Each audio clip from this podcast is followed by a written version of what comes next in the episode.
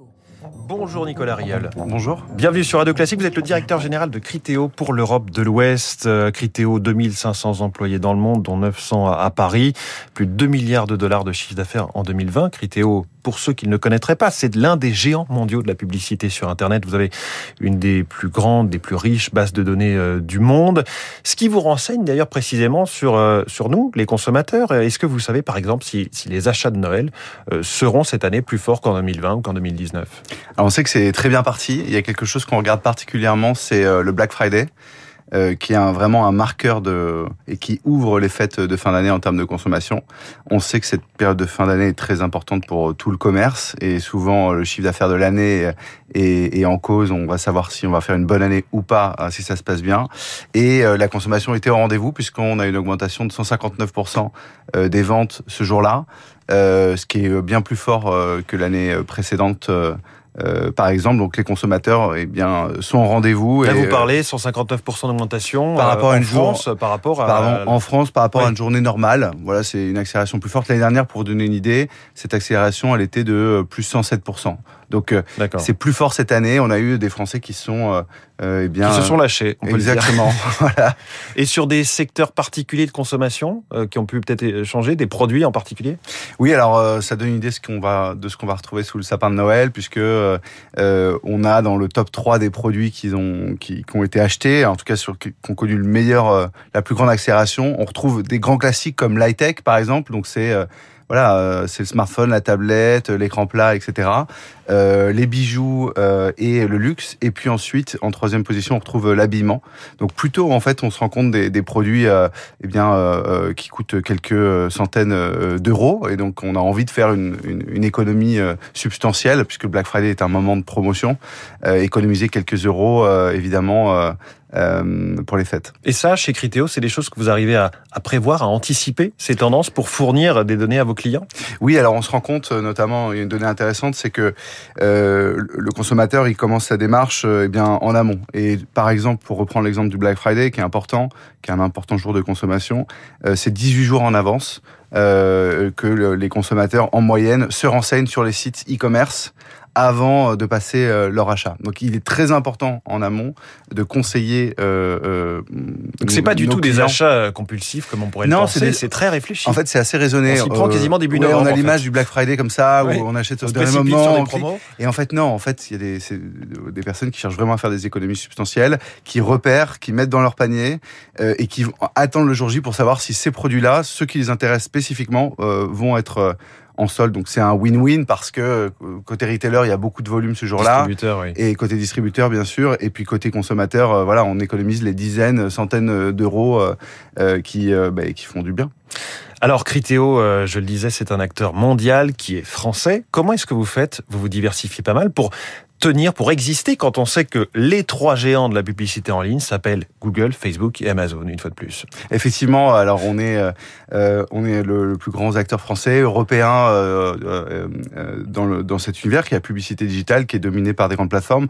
On se bat sur eh bien, le terrain de l'innovation on se bat sur le terrain euh, euh, des talents. on a une chance, c'est qu'on a les meilleurs ingénieurs en France, des grands spécialistes de l'intelligence artificielle notamment, souvent qu'on va nous chercher d'ailleurs et qui partent ailleurs, mais beaucoup restent en France. On fait partie des sociétés qui les accueillent et euh, qui nous permettent de, euh, euh eh bien, euh, d'innover. On a inventé le reciblage publicitaire il y a 10 ans.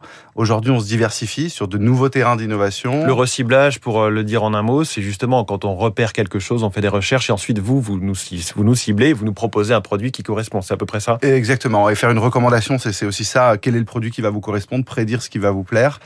cette recommandation-là, c'est ce qu'a inventé Criteo, qui a été copié, mais encore dix ans plus tard, eh bien, on a euh, de meilleures performances sur ce terrain-là, mais on innove aussi euh, sur d'autres terrains, par exemple le commerce média, euh, le retail média. Alors, alors ça, faut expliquer. C'est, par exemple, on va prendre le cas de Carrefour, donc géant français de la distribution, qui a un petit peu du mal à avoir des, dégagé des marges. C'est un secteur très concurrentiel. Ils vont donc chercher.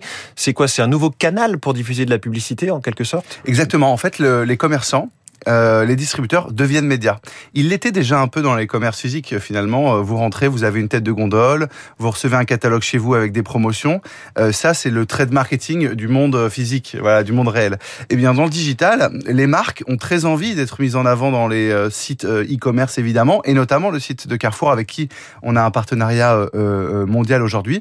Et donc ces commerçants deviennent médias dans le sens où ils peuvent faire de la publicité euh, au sein de leur écosystème. Et nous, on est la technologie qui accompagne ces, euh, ces, ces distributeurs euh, partout dans le monde, et on est devenu leader de ce segment qui s'appelle justement le retail média. Et et vous avez par ailleurs cette acquisition euh, en cours, euh, la, plus grosse de votre de votre histoire, Web, 380 millions de dollars. On va pas rentrer dans les détails parce que c'est extrêmement technique, mais euh, pour le dire d'une façon peut-être très simplifiée, on va vers un monde sans cookies, qui sont ces petits traceurs sur chaque site. On nous demande acceptez-vous ou pas les cookies. Ça, ça participe globalement à, à ce mouvement-là. Absolument. Donc notre rachat, en tout cas, c'est une négociation exclusive. Donc je, je croise les doigts. Ça semble bien parti, mais ça semble bien parti.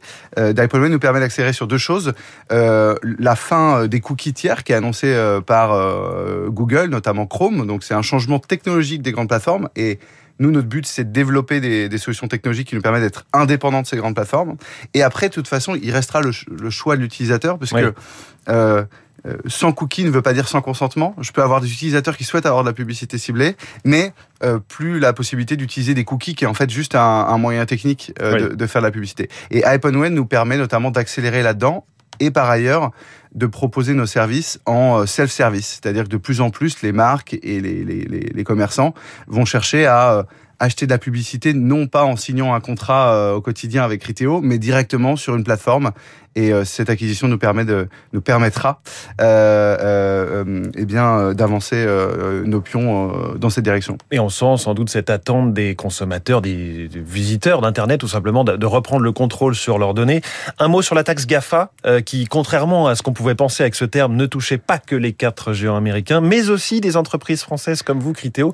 Elle doit disparaître au profit d'un impôt minimal mondial. C'est plutôt une bonne nouvelle pour vous. Absolument. On appelait vraiment qu'il y ait une coopération mondiale parce que Criteo en fait, euh, faisait partie des, sociétés euh, qui, étaient dans le scope de cette taxe, donc du coup pas GAFA, hein, euh, taxe digitale, alors qu'on avait toujours localisé nos impôts.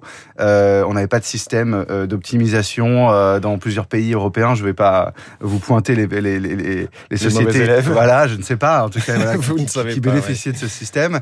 En tout cas, nous, c'était pas notre cas, et donc du coup, on avait cette imposition. Donc, c'est plutôt une bonne chose d'avoir une sortie dans maintenant quelques années qui va nous permettre de euh, d'avoir un accord mondial et que tout le monde soit au même niveau. Un leader mondial était dans votre radio ce matin, c'est Critéo. Merci beaucoup Nicolas Rieul, directeur général de, de Critéo pour l'Europe de l'Ouest. Merci beaucoup et bonne journée. Merci. Invité du Focus Echo de Radio Classique, il est 6h54. Ce sera bientôt un crime comme un autre. La criminalité environnementale. Vous allez tout comprendre avec Lauriane Tout le monde. C'est 3 minutes pour la planète.